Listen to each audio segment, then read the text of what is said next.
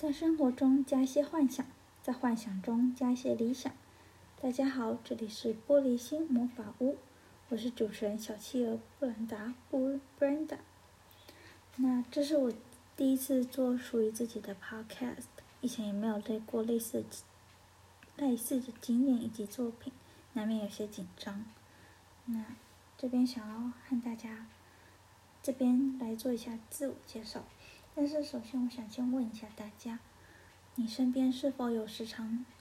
有语出惊人的人，或是你无法理解他们的思考模式？我呢，也许就是那群人的其中之一。我想借由这个 podcast 和大家分享一下我自己的小宇宙。我会开一个属于 podcast 的官方 live 账号，或是 email 信箱，大家可以试试写信给我。也欢迎大家提供能让我进步的建议哦。那我来这边来做一下自我介绍吧。为什么叫做小企鹅呢？那是因为我从小平衡感不是很好，总是走路的时候呢，总是摇摇晃晃的，摇摇欲坠的模样，像是企鹅宝宝在冰天雪地中奔跑的模样，因此被老师冠上了小企鹅的封号。那我算是稳稳妥妥的文科生。国小自然课除了生物之外呢，我像是瞬间被抽离了那个时空，所有的一切都是身外之物。从国小到高中，数学、物理、化学、公民，就像是催眠的佛经，总是让我昏昏欲睡。那其实我很小很小的时候就很怕人，但是从国小三年级的时候，就这种反应就是更剧烈。那我从幼稚园的时候吧，那时候就是只要坐在火车上面，只要我旁边有一有陌生人，我就开始从我就会从椅子上面跳起来，逃到就是逃到没有陌生人的地方，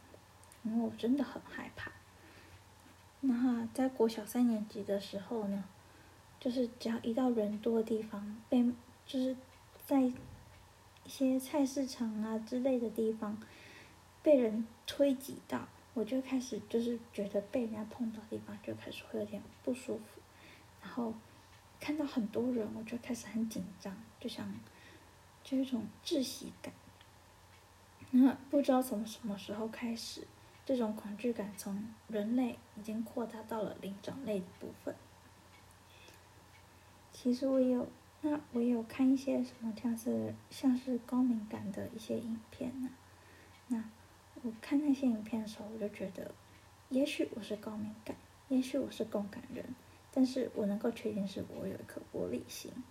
还有就是曾经有去检查出来，就是注意力不集中的部分。我算是集各种不完美于一身的人，所以呢，嗯，我很讨厌自己，当一直没有办法去接受自己，那。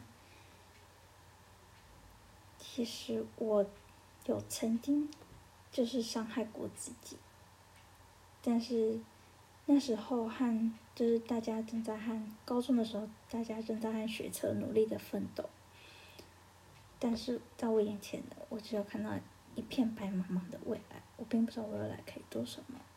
那我觉得我现在最主要的是，我要学习和自己妥协，如何去喜欢真正的自己。如何去做一个真正的自己，让找到自己的一个价值、一个定点，才是我现在最重要、最重要的事情。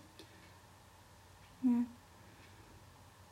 我喜欢的事情呢，就是能够让我觉得很开心的事情是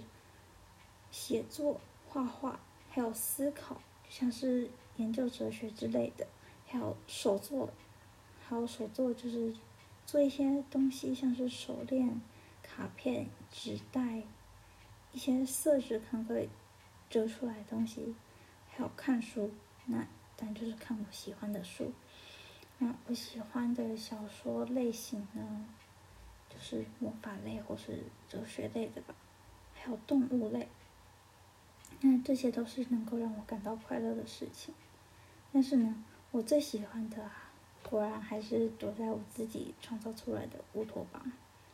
因为在那里呢，没有人可以凶我，也没有人可以骂我，也没有人可以打我，大家对我笑，然后将我紧紧的抱在怀里面，轻轻的会对着我说没事，